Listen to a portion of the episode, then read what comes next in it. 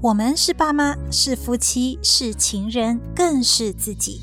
Hello，我是 Erin。Becoming Parents 不只是爸妈 Podcast，是一个关于爸妈面对不同的身份转换，在育儿教养、职业、生活、自我之间的各种练习与实验。实验不一定都会成功，但我们从实验中发现乐趣，找到幸福。而每一位爸妈，每一个家庭都有自己独特的故事。在这个节目中，我将把这些故事串联起来，提供你一些启发与灵感，也许还有实践的方法、工具、资源，让我们在育儿以及家庭、工作、生活这条路可以轻松一些、优雅一些、坚定一些，一起找到多重选项，体验这个旅程。现在的你可能正在熬夜工作。整理家务、制作副食品，又或者被生活中很多的事情忙碌得昏头转向，这些我都懂。但我想邀请你，给自己一个稍微放松的时刻，一起收听今天的节目。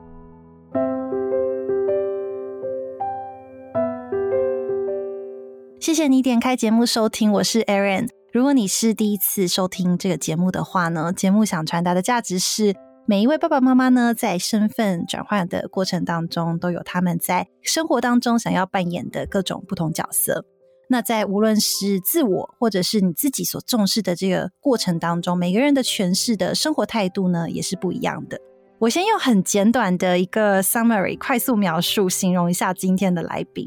他的目标呢，是传达一个健康正面的生活态度。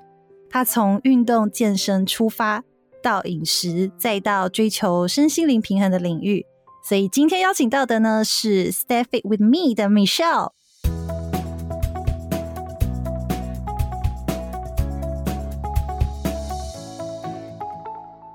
Michelle 其实分享非常多关于各类像是健身啊、健康的知识，而且她也拥有体适能教练与运动营养教练很多的认证。那从第一胎开始吧，Michelle 也通过了像孕妇、产妇训练教练的认证，还有产后妇女训练认证这些的专业的认证，而且打破了孕妇不能运动的迷思。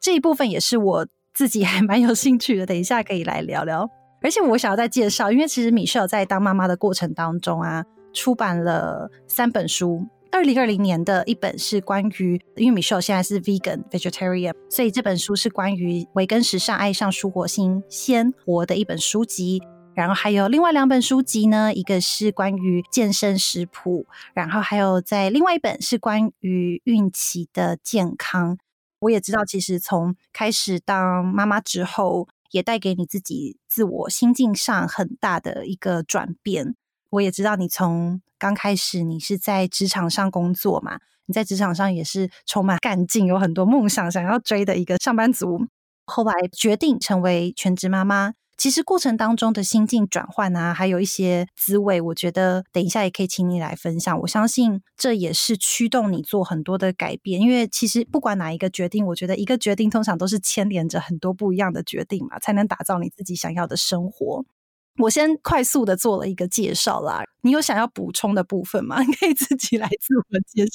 因为我觉得你讲的很好，因为我每次接受专访，然后自我介绍，我都还蛮困扰的。为什么困扰？因为我就会觉得，诶，如果我要说我是健身网红，好像很奇怪。因为我现在生活也不是都在健身，可是我确实是从健身开始的，所以呃，就讲健身的话，大家可能比较知道我。但是我现在就就很内疚，因为我也不是像其他的真的很认真的那些健身网红、布洛克他们那么认真。对啊，然后其他就是你说的，因为我后来就我才开始健身一年之后，我就怀孕了，然后又生小孩育儿，然后到现在，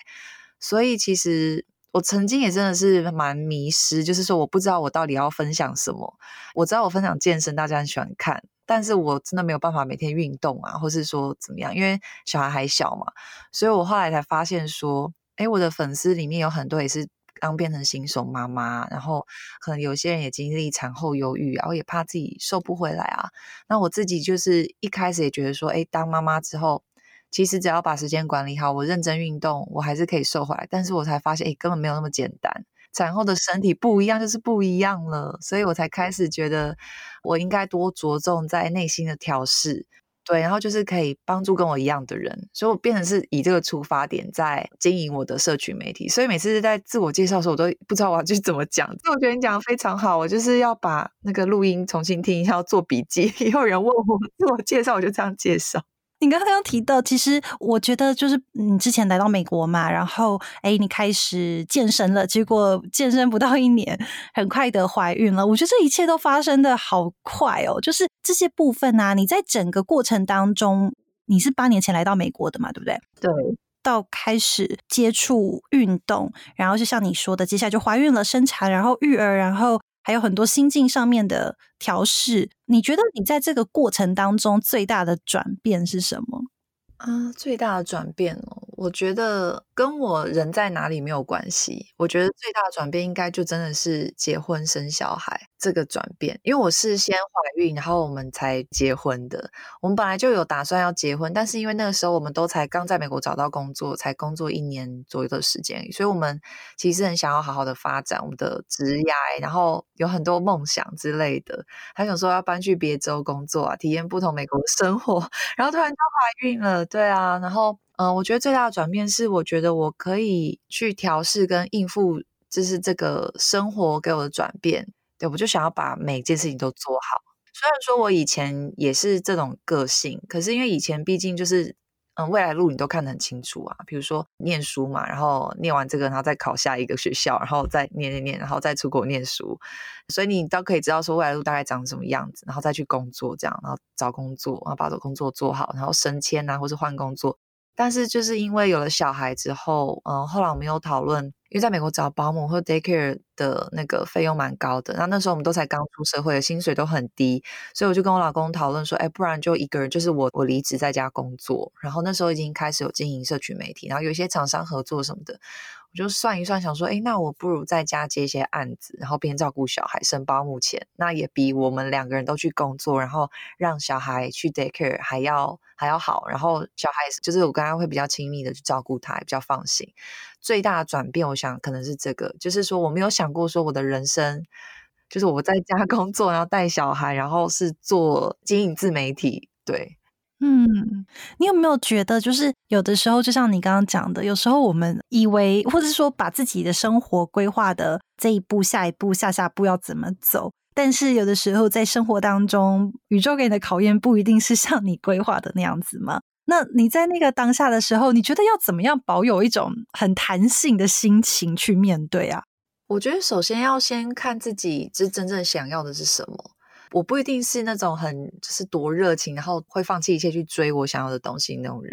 我觉得我是念会计的嘛，对啊，我也不会念会计念十年，只为了要让我爸就是证明给他看而已。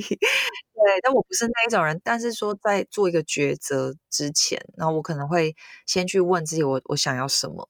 然后去感觉一下，就是诶，如果走 A 的路会不会后悔？走 B 的路会不会后悔？那我觉得我人生就是有一个座右铭，就是我不做让自己后悔的事情。我觉得后悔是一个还蛮不负责任的态度，就是说你事情你都要先想好了，甚至你可以去感受说你走的那条路你会怎么样什么的。那这是你自己选的路，后来会发生什么事也都是。命运的安排，所以没有什么好后悔的余地。所以我其实是还蛮相信自己的选择，然后我既然选了，我就会把它做好的那一种人。是我能够呼应，就是我觉得很多时候在就像你讲，面对比如说 A 跟 B，你要选择一个方向的时候，我自己的话，我都会告诉自己说，就是我觉得自己愿不愿意去做是第一步嘛。那你接下来就是有好的有坏的，如果是坏的，你愿不愿意去承担？那我觉得，诶，都是自己愿意的状态。我觉得，OK，我们就 go forward，就是这一个路线，这一个选择。对，没错，没错。对啊，因为你做的这个就好，比如说你做的这个选择，其实说真的，我也不觉得你是全职妈妈。对啊，就是你你是全职妈妈没有错，但是你在这个过程当中，你的产出量非常的高，就是包含好多的作品。比如说，刚刚我们在刚开头的时候，我们讲到你写了三本书，而且是很密集的状态。然后还有像你有一些健身计划嘛。我觉得健身计划很棒，就是 Love the New Me 那个健康健身的饮食计划，还有很多像是你开发了一些你的周边商品，而且你还同时也经营你的社群媒体，就是这些灵感都来自于哪里啊？我觉得你真的做了非常多的事情，其实就真的是来自于生活中诶。第一开始写那个怀孕的那个书嘛，跟运动的书。就是因为那个时候台湾才刚开始盛行健身，可是，在对于孕妇的健身，大家还没有那么资讯，还没有那么多。然后那时候我在美国有考了教练的执照，就是孕特特别是孕产妇教练执照，所以我就觉得说，哎，那我可以，因为我之前都是分享健身嘛，那我现在怀孕了，然后我也可以分享这方面的资讯。因为自从我怀孕之后，就非常多人会私讯我说，甚至有记者会采访我说，哎，怀孕到底能不能运动啊，什么什么的。然后我就会苦口婆心一直。宣导说其实是可以的，然后就把我所学的告诉大家，后来就觉得，哎，如果我可以出书告诉大家，那不是很好吗？所以那个时候其实是有出版社要找我出健身的书，但是我就跟他说，我可以出就是跟怀孕有关的？我觉得这个大家比较需要。对，所以就是其实我的所有的产品都是透过我观察生活。呃，想到的灵感，然后那健身计划也是第一套的时候，那时候就是因为我自己也是生完小孩，然后就被小孩绑住，只能在家运动，所以我就很需要那种半小时的运动。然后美国其实有非常多类似的 program，可是台湾没有。然后我就自自己在美国做那些 program 的时候，就心里想说，哎，我可以怎么样把这个改良的更好，然后更适合台湾人，或是更适合像我们台湾人的习惯，像我们这种妈妈、全职妈妈什么的，基本上都是因为我生活需要，然后去想想，哎，我的粉丝也很需要，所以我才把它做出来。真的，刚刚你说，比如说你美国有一些这些 program，你觉得，因为我知道你在开发这些 idea 或者是商品的时候，或者是你的计划或书籍好了，其实你都会一直记着说你的对象嘛。比如我们今天对象写给亚洲人的话，那你觉得就是比如说美国人跟亚洲人在 in terms of 运动这件事情，或者是孕妇运动这件事情有什么很大的不同吗？这是我现在个人的好奇。其实我觉得，像美国人，他们从小到大，像你如果小孩开始上，就是去学校上学，你可能就会发现说，他们从小就是那个户外活动非常的多。然后他们也很重视小孩的每个就是运动啊，或是什么各方面的发展都很重视。在台湾，那完全是没有，就是运动跟户外活动，就活动类的，就是没有被重视。大家只重视你的数学、国语有没有学好啊，然后对，有体育课常常被牺牲，就比如说拿来考数学。对对对，其实我小时候也是这样长大的，所以我很清楚。比如说我这么容易驼背，我这么容易经痛，我这么容易不舒服，是因为我从小是坐着长大的，都在补习班嘛，然后都就是回到家又是坐着念书，或者是很累，然后坐着看电视。所以我们就是亚洲人，就是核心会很弱，然后下半身就是肌力会很不足，因为我们从小就是这样子被培养大的。可是美国人不会，他们就是。很注重小孩的这个平衡发展，大部分美国人因为美国的健身产业已经非常成熟了，对，所以大部分都有基本的知识。就算你在网络上就看到一个人在做深蹲，然后你也不会说因为这个人蹲的不正确，你会去骂这个人。可是，在台湾就会哦，就会有刷民说你这蹲的不对啊，什么什么的。因为台湾人才刚开始深蹲而已，就是很很有趣。那个时候我刚出来的时候就有在观察，就觉得哇，也差太多了吧？因为一样一个议题，在美国就是很普通，然后大家也不会去特别讲。可在台湾，就是大家都会去，就是很认真看待这件事情。可是我觉得这五年、八年、五年已经大家进步非常多。大家在五年前我刚出来的时候是基本上就是很少，大大部分的女生都是呃。比较会去找那种什么蜂蜜减肥法，就没有比较正确的观念，对。然后，但是在美国就不会，因为美国资源非常多。然后呢，如果你呃上网去找了一个资源，或者说你自己找一个 program 来做，那或是你吃了一个什么自己挑的菜单，那你的好或不好，你都要自己去承担，因为你本来就有一定要一一定的 knowledge 嘛。可是，在台湾就比较会，所以我当初在做这些产品的时候，我就有很担心，对，就是会被攻击啊，或者说什么，哎，你怎么这样子？就这样乱教人啊！你你自己又没有什么资格，或是什么的，或是就算你有资格，就算你有教练执照，你在网络上教你，你就不用负责任嘛，什么的。嗯。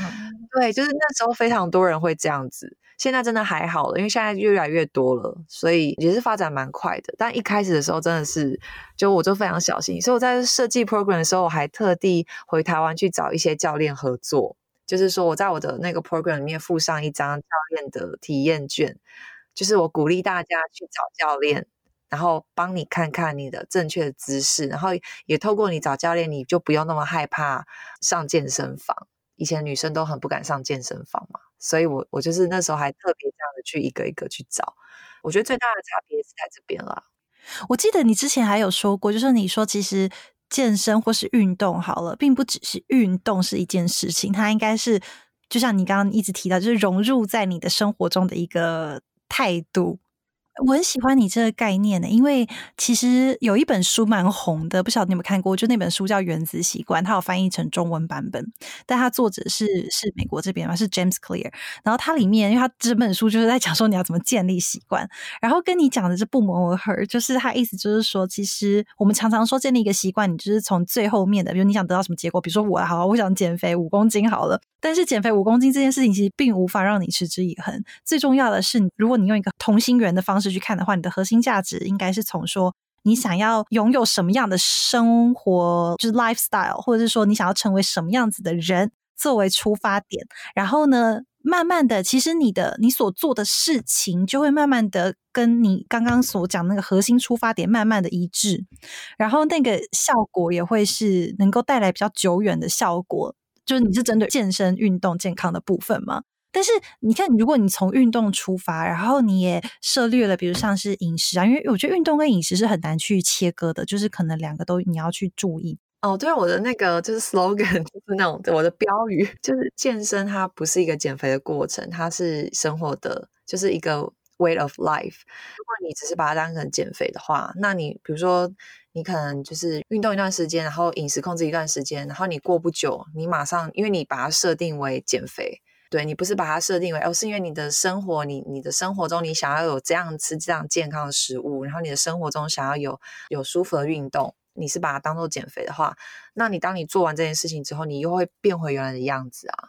因为运动跟饮食控制其实不是一件很轻松的事情，就是看你的心态。如果说你把它当做减肥的话，你会把它觉得它是一个很困难的事情。那你的心态没有调整好，你的身体就是会自然而然去抗拒这件事情，那你就很难成功。那就更容易放弃，所以我觉得真正还是要从你心里去出发，所以我才会对才会这么说。但是后来呢，你也聊到很多，比如说像是睡眠啦，还有压力的调试啊，这些也都是很重要的嘛。是什么样子的过程或是契机，让你从健身或者是说运动这个布洛克这这个方面出发？但是现在你也越来越多分享了你，比如说成为妈妈以后，你的日常生活中啊，面对的一些东西。其实你主要想要出发点，是因为你觉得你自己也在经历这样的一个过程，是吗？其实一开始呢，我考了教练还有运动营养之后，其实我真的就是还蛮，虽然我知道压力啊、睡眠啊之类这些也很重要，可是我并没有经历到。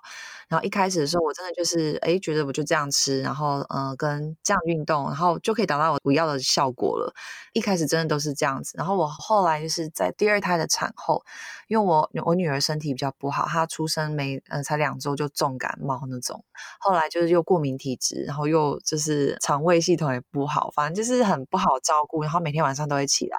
但我那时候就是很急着想要就是恢复我的孕前的状态，因为我第一胎恢复的很快，然后也是照我以前的方式，所以我第二胎就很有自信，我很快就会恢复。但是面对到这个新生儿很难照顾，所以我也睡不好，然后压力也很大。然后我才发现我的饮食跟运动完完全全是不够的，而且我一开始就是没有意识到这件事情，我只觉得，哎，我饮食是不是要再调整一下？然后，哎，那我的运动是要再多做一点，然后反而忽略了我的内心的压力之外，我也忽略了我身体的压力，因为其实这些饮食的改变跟运动给身体都是一种压力嘛。所以我其实身心压力都很大，然后在那个身心压力很大的状态之下，我的荷尔蒙就是乱掉了，就是我可能就掉头发，然后本来吃一些食物不会过敏或敏感，后来那时候就吃了就会胃胀气或者怎么样，就是整个身体完全变得不像我自己的身体，然后心情也很不好，但是我还是一直在寻找答案，我还是不知道是跟荷尔蒙有关，然后我还甚至去做那些就是健美教练帮我排的课表。就是那种很强度很高的，然后早上空腹有氧，晚上要去做重训啊，还有两个 session 那一种。我那时候就是不知道，我不知道说这个有差这么多，因为以前都知道说，诶，睡眠压力很重要，可是我不知道会差到这样子。后来就是经过这一段，我才发现说，哇，这真的是非常的重要。直到我开始正视这个问题之后，我还去验我的荷尔蒙。我才发现我荷尔蒙真的不平稳到一个很极致的，皮质醇太高啊，然后雌激素很低啊，这样子，然后月经都快，就是月经有来，但是来的就是不像以前那么规律。不管我吃的多健康，我多健康的运动，但它就不是我原来认识的身体。所以经过这一大段路，我才一直在推广说，就是睡眠很重要，压力的调试很重要，运动跟饮食都还是其次。你如果没有把你的压力去控制好的话，你你根本没有去烦恼增肌或是减脂的余地了，因为你在增肌减脂都是在建立在你荷尔蒙是正常的平稳的状态，你才有办法达到这两个目标。所以我才会一直去分享我的故事，这真的非常重要，因为我那段路走得非常的辛苦，然后我走了很久才发现。那那一段就是你刚刚讲到，刚好也是二宝诞生嘛。因为以往第一胎没有遇过的状况，在第二胎遇到了，所以你也要去面对解决这些部分，然后包含可能也会有工作上的压力啊等等的压力嘛，所以那段时间也算是你的人生低潮期吗？嗯，应该算从那个时候开始，就是我因为我很不认识我身体，然后我觉得身心就是有一个不平衡的开始吧，然后后来刚好又就是有一些私人的事情，然后让我就是也变得人就很容易。没有那么正面，就很容易负面，所以我那个时候算是也算是寻找自己的阶段，而且是身心都在寻找。因为我的身体我想要把它调回来，然后心里也是就想要变回原来的自己。然后那个时候就越想要变回原来的自己，就越不知道怎么做，觉得很低潮。我觉得是那个时候都还没有接受自己吧。现在回头看，感觉是这种感觉。可是我觉得真的是每一位妈妈或是每个女人真的都很有可能遇到的，尤其是在产后。因为产后确实以客观角度来说，就是一个很大的变化嘛。不管是自己身体的变化，或者是你心理压力，然后你又要同时面对你这么多的生活当中所本来的角色，或者是你新的角色，我觉得我完全能够感同身受那个压力源。但是，比如说我们讲压力好了，你有什么撇步，或是好，我们讲压力，那我们要怎么放松那个压力？因为这真的蛮难的耶。其实我一开始的时候也是想说，哇，放松压力就是可能就泡澡啊，或是按摩啊，或是那种，然后就是大家都就是会做 yoga 之之类的。但是后来就是真的对我来说没有什么用，因为我是那种很上脑的人，就是我头脑。因为我点子很多，然后我又很想要把所有事情规划好，然后也会很容易因为可能做不好事情感到焦虑，但是又觉得这些压力是我的能量，让我往前冲。因为我母羊座的，就是会一直冲的那一种。其实我从小就这种个性，可真的是因为生了第二个宝宝之后，我我才开始面对自己的这一面，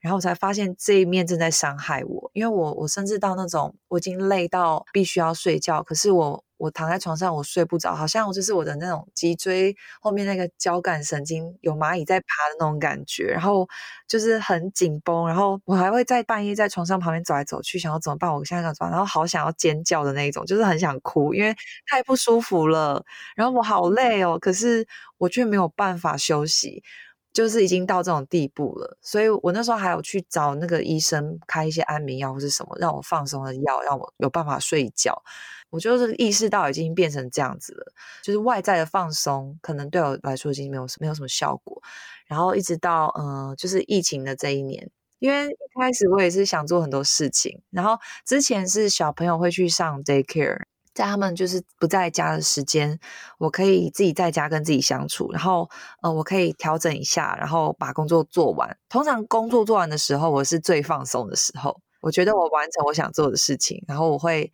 很喜欢那个感觉，我一直觉得这个才是我放松的方式，所以我都是一直在逼自己。可是就是疫情开始之后，我们全家人关在这个家里面就一整年，我实在是没有办法有自己的时间跟自己的空间。就是所有的那种 schedule 都要重新学起，我要怎么去排，怎么去调试。那前两三个月真的是完全不知道怎么办，想做某件事的时候又不能做，因为被小孩绑住；可以做的时候我又很累，又没有办法做，所以我就是那时候真的是不知道要怎么办了。然后到后来我才去真的去面对我自己的内心，就是说到底是谁规定我一定要做完我才能放松的？那为什么我不能放松？然后我就开始去跟自己对话，非常多时间在跟自己对话，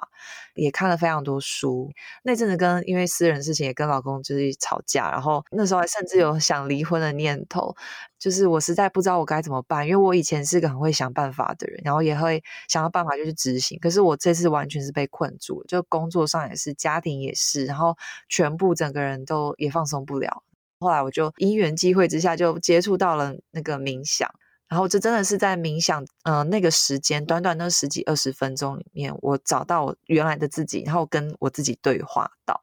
才比较能用旁观者的角度来看我自己。所以我觉得，嗯，真正的放松真的是你要去跟你自己对话，然后找出你没有办法放松的原因，而不是说就是只是靠外外面什么按摩啊、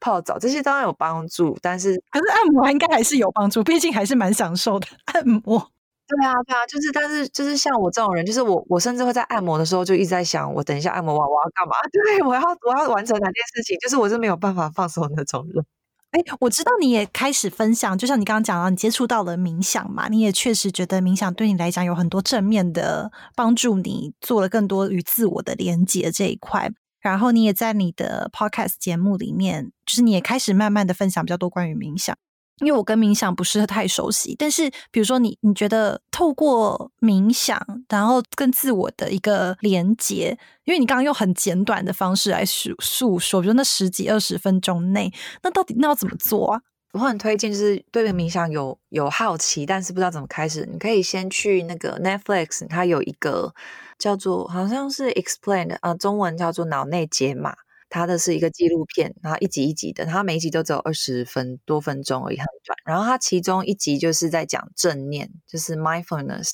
我其实那个时候就是我跟我老公吵架，我很想很想离婚，然后把自己关在房间里面，我就实在不知道干嘛，因为就很想逃避，也不想去想这件事情。我就在看 Netflix，然后已经不知道看什么，我就突然这个部片就跳出来，然后我就点进去看。哎，冥想跟我想的不一样，因为它就是走那种从科学角度。去让大家知道说，在呃冥想的时候啊，你身体会产生什么变化，然后你的荷尔蒙会有什么变化？因为我那时候不是说我很认真在看荷尔蒙这件事情嘛，因为我荷尔蒙失调，他是找一个那种喇嘛，然后很 calm 的一个人，然后在他头上接那些什么线去测他的生理的变化。因为我觉得我是一个还蛮铁齿的人，对，虽然我们家有宗教信仰，可是我觉得就我还是很注重科学啦。像我这个很叛逆的孕妇，就是觉得如果要有科学根据什么，我才会听话那种。那部片就是帮助我非常多，然后我就觉得，嗯，好吧，那不然我来试试看，因为我实在是不知道我要怎么，就是从这个思想牢笼跳出来。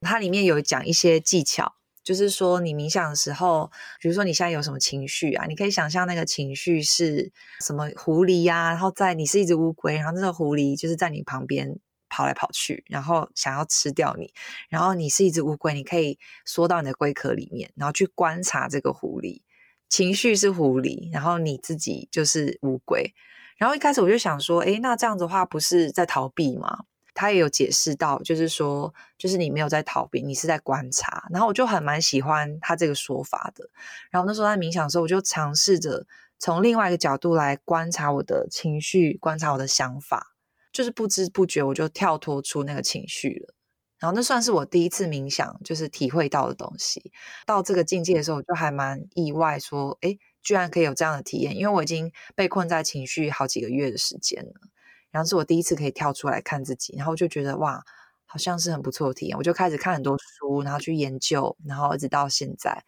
对，我觉得大家都可以去试试看，尤其是当你遇到一些困难或是有情绪的时候，就可以试着去从第三人的角度去观察自己，从这里开始。不一定说冥想就一定要什么放空脑袋，然后一定要达到什么境界啊。其实冥想就只是去观察自己而已。因为有一些书籍也会说，比如说你要跟你的情绪共处，但是感觉好像在共处前，你可能要先跳脱，用第三方的状态去看到你的情绪，然后平静的去跟他就是面对面的感觉。嗯，还有我觉得还有一个很重要的就是，你不要去帮自己贴标签。像我自己一开始啊，就是我看到自己的情绪在生气或什么的，然后我就下意识觉得我我这个样子很讨厌。或是说我不喜欢自己这个样子，或什么什么之类的，这样的话就又会出现更多其他的情绪。我很推荐大家看一本书，叫做《当下的力量》。这本书我真的觉得非常好，它写得非常好。它里面呢教非常多，就是你要如何透过从当下的力量找回你自己，然后还有教很多方式，你要怎么样觉察自己有没有在当下。然后我觉得对我的帮助非常的大。它里面有讲到一个就是臣服。就是说，不管你在什么样的状态，你都要去臣服你自己这样的状态。但前提是你要先能够觉察自己的状态。你觉察到了之后，然后你就要臣服，你要去接受你的全部。我觉得当你去接受的时候，你瞬间就放松了。真的，你会发现你的紧绷的焦虑、你的不安，都是因为你抗拒的原因。你抗拒这个状况，你抗拒自己现在这个样子，你抗拒所有事情，所以才会出现这样的情绪跟感受。对，所以我就是持续的去练习，比如小孩在旁边哭，我也这样好臣服这样子。而且臣服是一个很有趣的 term，因为我也可能没有你了解这么多。但是，比如说像臣服的话呢，很多人都会说，那是不是就是一个很被动的？我就是被动性的去接受，但其实它并不是被动，它其实有点类似把被动换主动的一个感觉跟过程。我觉得很有趣。对对。我觉得可以这样说，比如说小孩他现在在哭好了，然后我我们是不是会告诉他说，OK，你先不要哭，你或者说你哭完以后，我们再来想办法。我觉得就有点像这样子，就是你你现在有情绪，你现在就是很抗拒，然后你有很多不舒服，你不先臣服下来，然后把那些情绪都就是处理好的话，那你做任何事情都不会有效率啊，你也会不够亲民。反而是臣服之后呢，你可以。更接纳自己的全部，然后你可以做更完美的规划，你可以做更好的呃，去面对那些挑战的反应。对，还有一个就是比如说，在那个当下，就等于说你不要去抗拒在那个当下的状态。然后是不是也有一个 turn 叫做临在？对，我觉得这些 turn 就是乍看或乍听，你会觉得好像我根本就没有办法做到。但是也许像你讲的，就是透过一些方式，比如说当下力量有告诉你一些方式啦，或者是你刚刚也分享了，比如说冥想，你怎么去 visualize 那些东西，然后去做到。我觉得好像都可以透过一些方式去达到那个状态，然后让自己跟自己有更多的连接。之前有一本也是蛮红的一本书啦，它中文翻译叫《觉醒父母》，也讲到蛮多这样子的东西。如果我们把它放在教养上的话，但是我觉得当了妈妈最困难就是，其实要先把自己的状态先处理好，然后把自己先稳定好或照顾好，你才有那个余韵去跟你的孩子相处对话。对啊。而且讲到当妈妈，刚刚你做了这么多的事情，对不对？因为比如说，我听起来就是感觉你也是对自己有很多的要求。就我一要求就是说，你会有你想达到的目标啦、成果啦，或者是你想要看到你达到那个状态嘛。那你在安排你自己的目标的时候，你怎么做排序？我觉得这跟时间管理、生活管理有很大的关系。嗯，在安排目标的话，其实我觉得我不一定是在安排目标，就是因为我想做的事情很多，我可能比如说洗个碗啊，或者洗个衣服，我就有一个点子冒出来，那我就会很想要赶快行动，因为我是行动派的，我就很怕如果我不赶快行动的话，那点子飞走，或者我没有感觉了这样子，所以我其实会，嗯、呃，一开始我会先有个 list。呃，我在当妈之前，我想做就马上去做，因为我很自由。可是现在就没有办法，我可能要等到我可以做的时候，我才去做。所以我会有一个 list，都把它写出来。然后写出来之后，我就会去排序，先看说哪个是我想要先完成的，或是说哪个完成的时间比较快，或是有哪一些是需要其他人协助我才办法完成的。然后我会先把它做一个规划好。规划好之后呢，然后我再去找零碎的时间把它完成。但是这个算是我一直以来的方式。到了最近半年啊，其实我有在调整，因为我不是说我在开始跟我自己对话，然后去让自己放松嘛。那我常常就是因为很急着想要把一件事情完成，然后导致我其实状态不好，我也想要去做。那我现在比较会有稍微做一下调整，就是说我我还是主要是去看我自己的当下的感觉，因为其实我的工作性质算是比较创作类型的。那如果说我的状态不好的话，那我的东西就是为做而做啊。哦，我觉得如果是跟厂商有签约的那个业配的合作的话，那可能另当别论，就是我必须在 deadline 之前完成。可是就我自己之前。我不是会分享食谱啊、运动啊，然后呃，身心灵还会录 podcast，还要还要录那个 YouTube 影片嘛，就是我非常多东西要做。那我之前会规定自己，就是我今天要录什么，然后我明天要干嘛，后天要干嘛，然后我每个礼拜都要有产出，然后我还要写书，我还要拍照，就是我全部都安排得好好的。那但是就这半年，我有意识到说，我硬逼自己在状态不佳的时间去做这这件事情，其实也是会影响到我的创造力的，然后也有影响到我的能量。就是说，我的现在状态我是需要，其实需要休息、需要放松的。然后我又不想要再回到像以前荷尔蒙失调那个时期，所以我就会呃一直试着去告诉自己说，没有关系，今天不发文，明天不发文没有关系。就是我会回去找我的初衷，因为有时候我会把自己当上班族，就是说哦，我今天一定要做个什么，然后我今天一定要发出一个文，或者发出一个音频什么的，然后我才有产出。就是我觉得这是我对自己的人生跟生活的责任感。可是我现在就是想放松的过生活，我就会告诉自己说，并没有人规定我一定要每天发文啊。就是一切都是我自己把自己框住的。如果我给自己的框框很不舒服的话，我为什么不把它打破？为什么不把这个框框打开？所以我现在反而就是还是比较顺着我自己的生活流动，看我今天起床然后感觉怎么样。尤其是我现在要怀孕，我实在是不适合再一直强迫自己，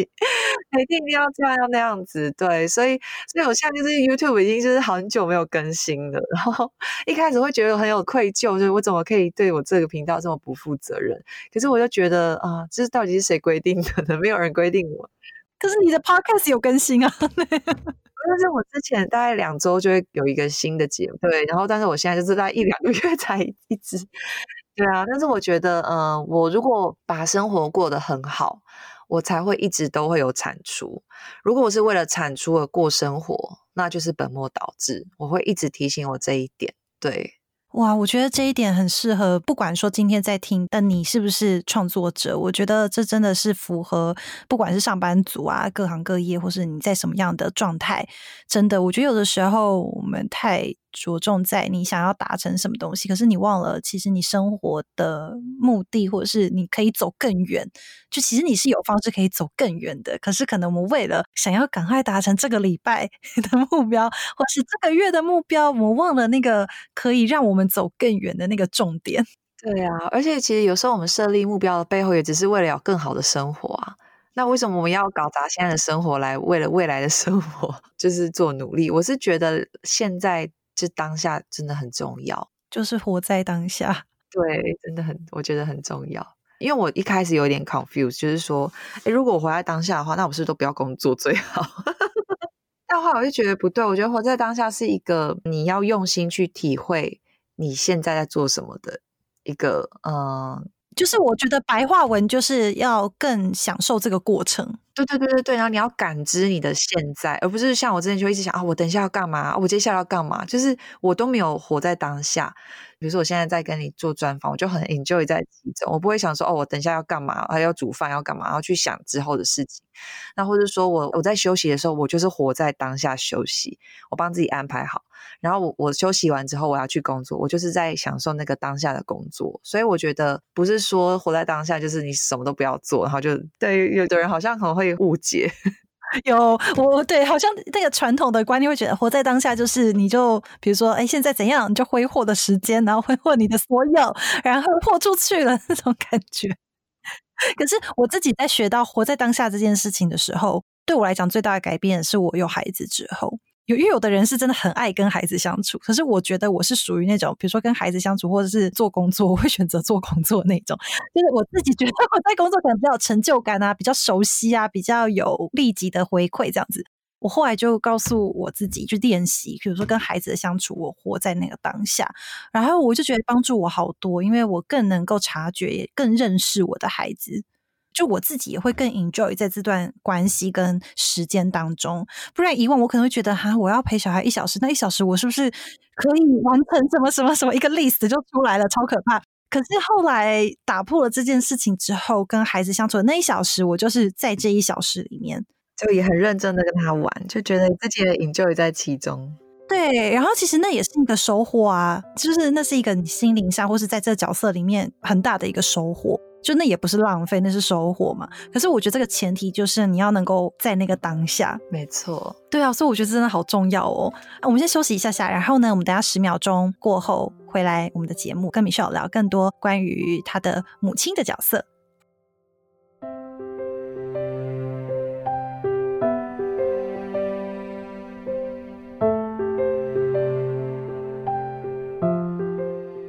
刚刚 Michelle 跟我们也聊了很多关于就是他这一段过程啊，开始从健身出发，然后自己在身心灵上面所遇到的状态，在人生当中所遇到的一些压力很大的时候怎么去排解，然后我们也聊了很多关于活在当下啦、臣服啊，还有冥想的部分。我现在也很好奇哦，Michelle，你觉得你自己是一个什么样的母亲？毕竟在四年内有三个孩子，也是蛮快的。我是怎么样的母亲哦？其实我在刚当妈的时候，我很想要当一个就是很好的妈妈。然后那个时候，我其实也没有特别去想怎样是好妈妈，但是我会一直觉得自己是不好的妈妈。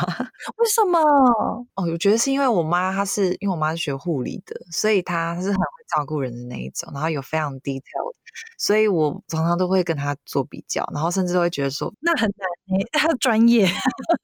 对，就很难，但他就很专业。然后他对，比如说做菜啊，或是做什么，他都非常的知道要要怎么做。比如说小孩感冒了，然后还要可以炖个什么汤给他喝什么，他就是这一种的。就是你唯一的 role model 就自己的妈妈嘛，所以就会想人难免去跟他比较。然后我就觉得说啊，我真不是个好妈妈。可是说真的，我要当像我妈妈那样的妈妈，我好像也不想，因为我妈妈就是那种很全职的那一种。然后我就觉得我不是这一种。我想要做的像她那么完美，可是我又不想当全职妈妈，所以我常常就是会苛责自己做的不好，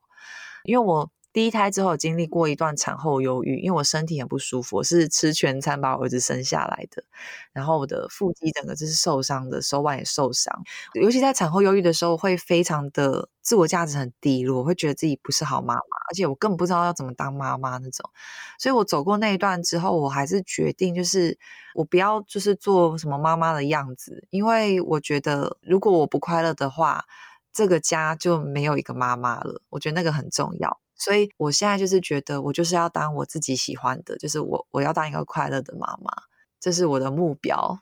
对，之前你有一次也在呃你自己的 podcast 节目上面也有分享到说，每一个妈妈都有不同的美嘛，也有不同的样子。然后我觉得现代妈妈很重要的帮助自己啦，找到自我价值一个部分，就是因为台湾的社会可能真的有很多社会的框架。或者是说会有别人期望你成为的样子，甚至是像你说的，有时候自己也会有给自己期待变成的感觉或是标签。所以我觉得打破这些东西，而做自己想要做的样子，我自己也会觉得我非常 value 这个价值观。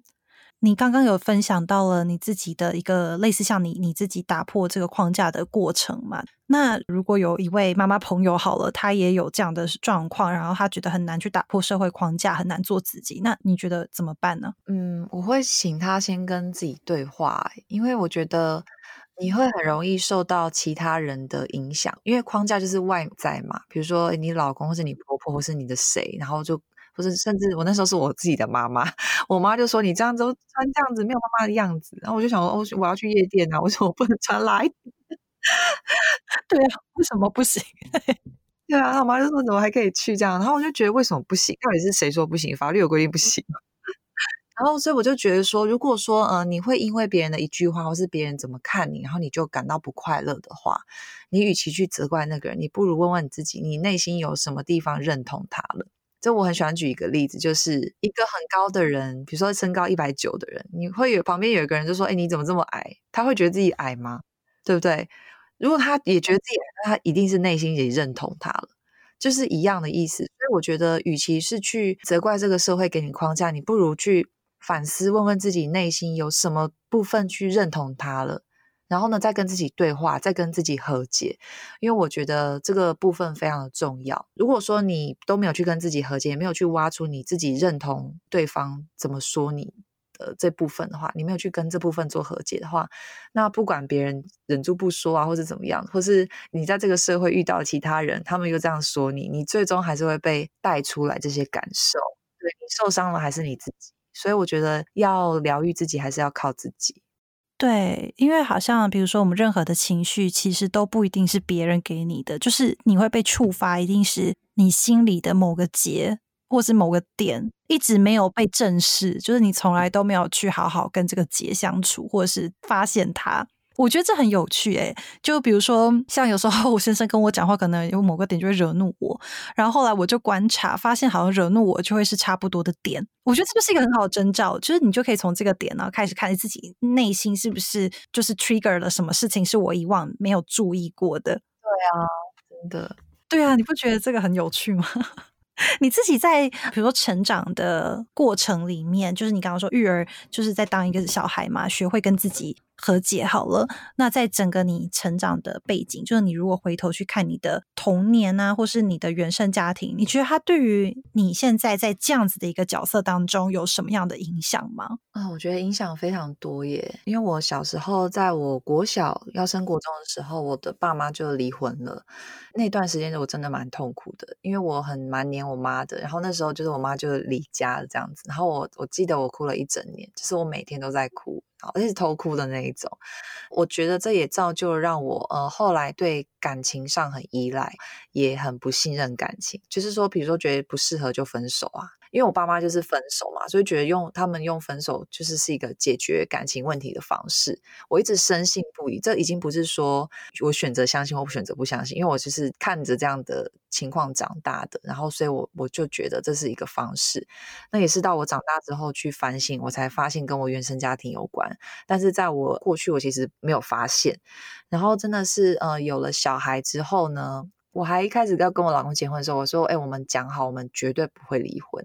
因为我自己是有体会过离婚之后小孩有多痛苦，因为就是一个家裂两半，看着爸爸妈妈这么相爱，然后突然分开，那个小孩的痛其实是父母是没有办法理解的。我说我我自己理解过，然后所以我们绝对不要离婚。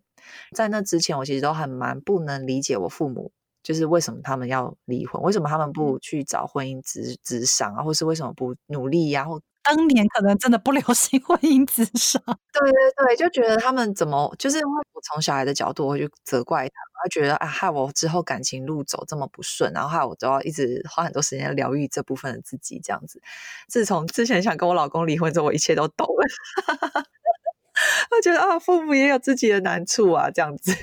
我后来就继续去看，说我爸妈离婚之后，他们有多么想要弥补整个家，因为我爸妈后来又又复合了，他们现在还是住在一起，只是没有再重新结婚啦。对啊，就很可爱。然后我就有觉得说啊，其实父母有自己的课题，因为我就有时候都觉得说，我常常以前会去责怪自己爸妈不好啊，可是。我觉得有一句话，我觉得非常能代表我自己当父母之后，呃，回去看原生家庭这个心情，就是说，我觉得不论父母给了你什么，他都已经是给出他能给你的最好的了，就是他能给的，就是不管是就是他的教养方式，还是他的身心，还是他的经济现实方面。我父母他们也是在他们自己的原生家庭长大的啊，他们小时候也是一定也是怎么样才会让他们长大会走这样的路，所以我我现在完全能够理解他们，然后同时疗愈了自己，然后也想要变成一个更好的父母，来让我的小孩未来少走一些痛苦的 挫折的路，这样子。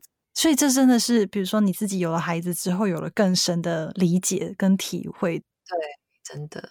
我觉得当了妈妈这个角色。真的会带给生命当中开了蛮多窗，就是以往都没有想过的一些挑战或者是甜蜜，都会发生在这个角色里面。你平常会自己，比如说我们讲说你有什么样的角色，你会觉得自己有哪些角色？哦，我有什么角色哦？其实我从来都不觉得我有什么角色，诶，我觉得我就是 Michelle，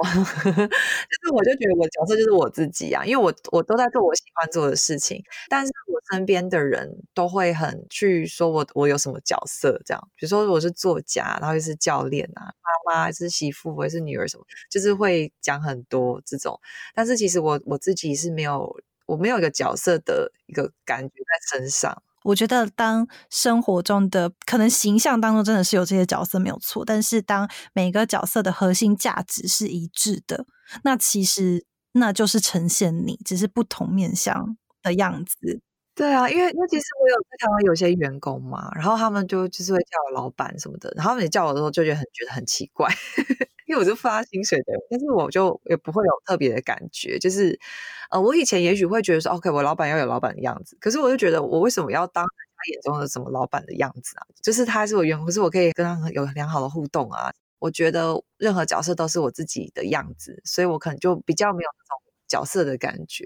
对。你比如说经历了，嗯、呃，当了父母之后，也学习跟不管自己和解嘛，也更理解了自己原生家庭的关系啊、父母的关系啊等等的。你自己跟孩子的相处方式呢，大概是怎么样？因为我觉得，像我以前就是会看很多教养书，就第一胎的时候，然后就是说，呃，什么亲密怕，然后什么要原则啊，然后就各种不同的。然后我也去反思，就是我小时候是怎么被教育长大，然后有些我 pick up 我喜欢的部分。但是后来我有点觉得，说我好像也是很逼自己耶，因为那就不是我的样子啊。比如说，我真的是他真的踩到我地了，我真的很生气，然后却要忍住，我要当一个好的妈妈，然后我不能生气，然后我压抑住了，我反而很不高兴。我就觉得不行啊，那小孩要知道我的脾气吧。然后后来我就现在不管了，就是。我不会随便让自己生气，但是他如果真的做的不对的事情，我真的会很生气，然后我就会怒吼，而且我老公都会说：“哎，你们不想要可怕的妈妈跑出来哦，那你就要乖一点。”这样子，所以孩子就知道你的地雷。所以其实我觉得也是一样哎，就是妈妈这个角色，我以前会想说我要做一个很完美的妈妈，我要把我的小孩教育的很好，然后怎么样怎么样。但现在我觉得还是回归到我自己，就是说我是什么样的人，我就会教出什么样的小孩。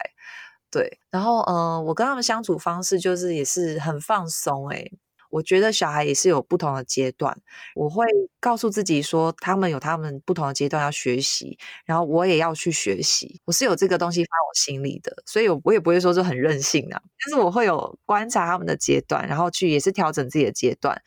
但是有时候太超过，我也不会太过度压抑自己，不然当妈妈真的很辛苦。对，我觉得事实可能也是要展现一下自己了，就是孩子也要透过跟你的相处去了解你这个人。对，就是你要要了解一个人，你一定是相处嘛。那如果你一直呈现本来就不是你的那个样子，那他可能就认为，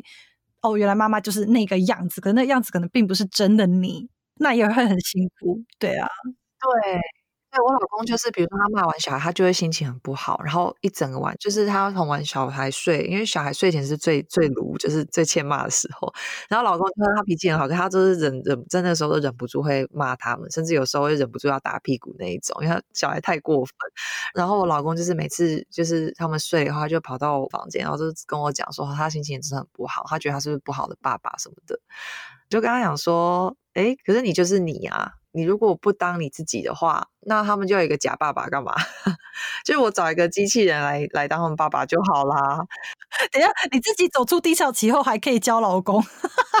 他很担心自己不是很好的爸爸，然后我就说你越担心你就越不好，不要担心，你很好。这样，你老公很有责任感，我觉得很放他心上，他才会一直去思考这个事情。你接下来要迎接三宝了耶，你现在心情会很紧张吗？还是很期待？完全。会，我还蛮期待的，蛮开心的，真的超棒的。你接下来有什么规划？就是有了三宝之后，其实应该就是继续现在的状况。对啊，其实就是继续啊，因为我我觉得我以前就是会规划好好的，然后如果没有照着规划走，我可能就会有点焦虑，所以我现在就是不想要让。自己焦虑，就是到时候，因为我觉得我可能想做的事情会一直冒出来，我不担心，只要我保持放松的心态就好。如果我都不放松的话，我可能就会压抑自己，或是把自己困住。所以我觉得我就是一样，就是要让自己就是享受当下，然后保持自己的活力跟 energy，然后还有我的心情，然后放松，我就会一直保持着很好的状态。这是我了解自己之后，从低潮走出来之后的发现。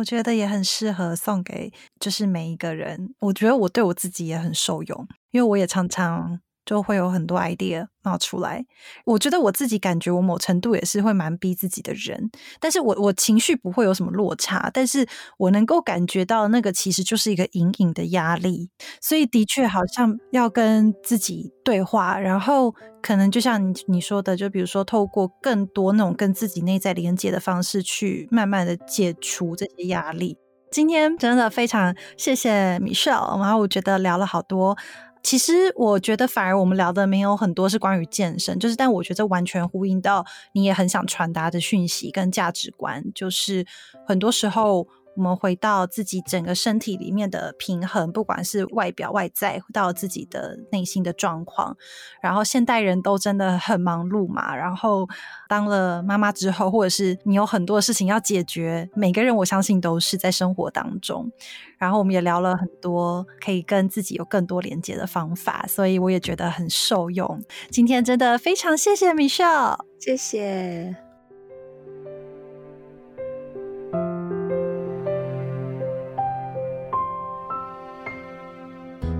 你还喜欢今天的内容吗？谢谢你花时间跟我们一起加入今天的对话。欢迎你跟我分享你的故事。建议，或者在生活中遇到的问题，在 Apple Podcast 打星评分留言。别忘记订阅频道，或者到网站 WeiandErinParenting.com 订阅电子报，收到最新的节目讯息。